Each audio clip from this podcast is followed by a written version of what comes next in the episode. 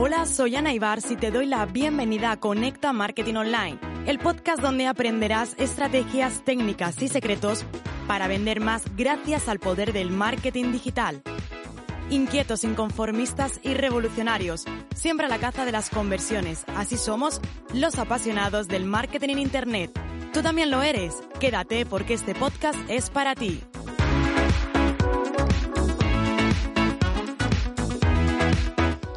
Los leads no son de calidad. ¿Cuántas veces has escuchado esta frase viniendo de tu cliente? Cuando te dice, oye, es que con las estrategias que estás creando o con la publicidad que estamos invirtiendo, tengo que decirte que los leads no son de calidad. No son de calidad porque no convierten, porque no estamos consiguiendo llegar a los objetivos marcados.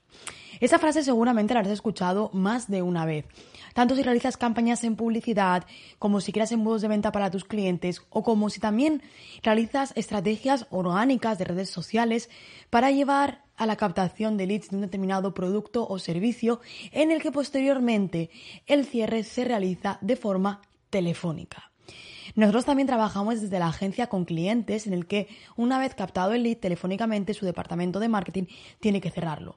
¿Y cuántas veces has escuchado que el cliente te diga, oye, es que llamo a los clientes por teléfono, a los leads, a los clientes potenciales y me dicen que no, es que no son de calidad?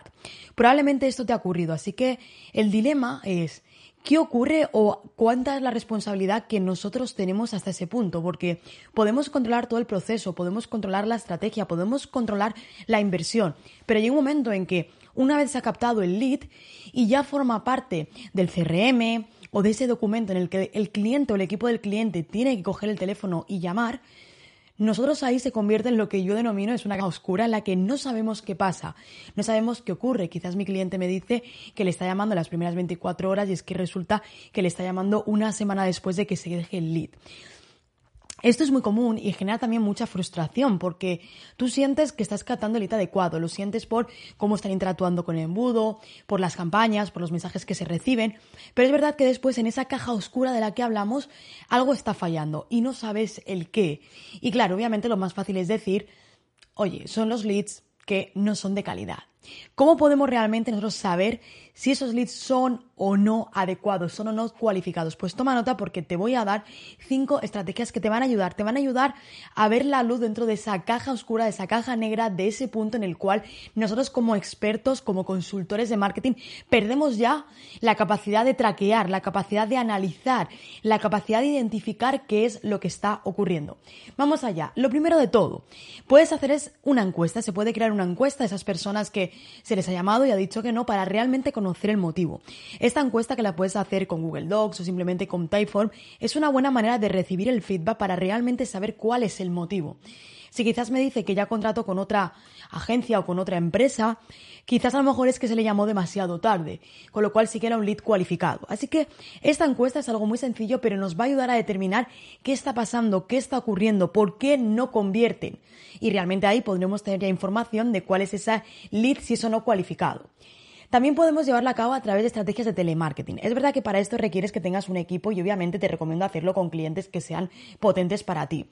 Como un equipo de telemarketing es que a esos clientes que se les ha captado el lead y que supuestamente se les ha llamado y han dicho que no, no están interesados o han dado largas, el volver a llamarles, en este caso tendrías que hacerlo tú o una persona de, tu equipo, pero como no como un departamento de ventas de la empresa, sino como un departamento de atención al cliente para preguntarle el por qué.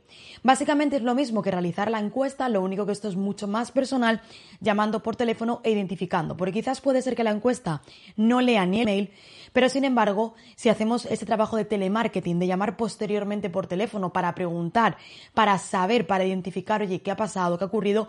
No como venta, sino como un departamento, como si fueras un departamento de atención al cliente, puedes obtener también muchísima más información. Luego también es importante cuando esto ocurre que diferenciemos el proceso.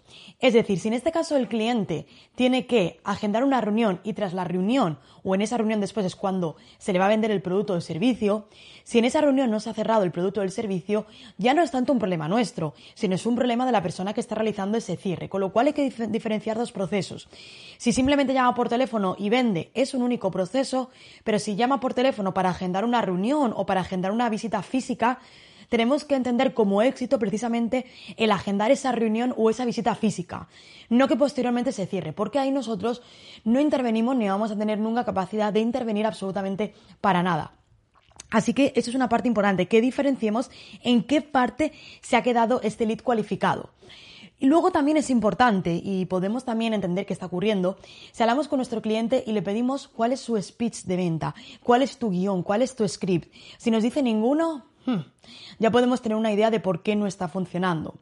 Eso es importante, es importante que podamos saber qué le está diciendo que sí, que no, porque quizás está fallando ese guion de venta, quizás está, está fallando ese speech. Y como te decía, si nos dice que no, entonces podemos empezar a intuir por qué nos estaban cerrando ventas. En una venta nunca hay lugar para, la, eh, para que puedas improvisar. Nunca hay lugar para la improvisación. Y finalmente, una figura que a mí me gusta mucho, que es la figura, esto viene del marketing clásico, es el Mystery Shopper. ¿Qué es exactamente el Mystery Shopper? El Mystery Shopper es esta persona que se hace pasar por un cliente cuando realmente no lo es. Así que tú aquí puedes con otro número de teléfono y con otro nombre hacerte pasar por un cliente, dejar tus datos y ver cuánto tiempo tarda en llamarte, quién te llama, a qué hora te llama, si quizás no le coges el teléfono si te vuelve a llamar, si te llama cuál es su speech de venta. Y tú puedes hacer esta función de Mystery Shopping. Esto es eh, se hace mucho, sobre todo en tiendas físicas, en grandes cadenas, en las que, por ejemplo, eh, los, los, empleados tienen que atender así, en la caja tiene que haber esto. Se va a investigar si realmente se está cumpliendo. Así que esta figura considero que también la podemos aplicar en el mundo y en el ámbito digital para poder determinar y poder saber si nuestro cliente está realmente cumpliendo como nos dice, si nos dice que su guion de ventas es súper bueno y si nos dice que es que él también está enseguida, está llamando por teléfono, que es al día siguiente. Bueno, pues a través de esta figura del Mystery Shopper podríamos realmente saber si es así o no. Así que bueno, aquí va algunas estrategias que te quiero dejar para ayudarte a que tú mismo o tú misma puedas también identificar ¿Cuándo o qué está ocurriendo cuando captas el lead y tu cliente te dice, oye, no, es que esto no es de calidad? Saber realmente dónde está el punto de inflexión. Si es un problema de lead realmente, y a lo mejor nuestras campañas o nuestras estrategias vemos que son las adecuadas, o está fallando en la venta y por la venta por parte de mi cliente o del departamento o del equipo de mi cliente. Así que esto a mí me resulta súper interesante que lo puedas poner en práctica porque es como muy fácil echarnos la culpa, ¿no? Es que son tus estrategias, o es que son tus campañas. Pero nosotros como profesionales tenemos que llegar al fondo de la cuestión y no decir, bueno, me da igual lo que me digas, no. Tenemos que investigar, saber y poner en práctica esas estrategias. Alguna de ellas al menos puedes poner la de Mystery Super, la última que te he compartido, es súper fácil y nos va a poder realmente ayudar a determinar qué es lo que está fallando. Si son esos leads cualificados o si realmente es la forma en la que mi cliente está cerrando las ventas. Espero que te haya gustado este episodio, episodio por ciento 110 ya. Y como siempre, compártelo para llegar a más personas, suscríbete para no perderte nada y nos escuchamos en el siguiente episodio.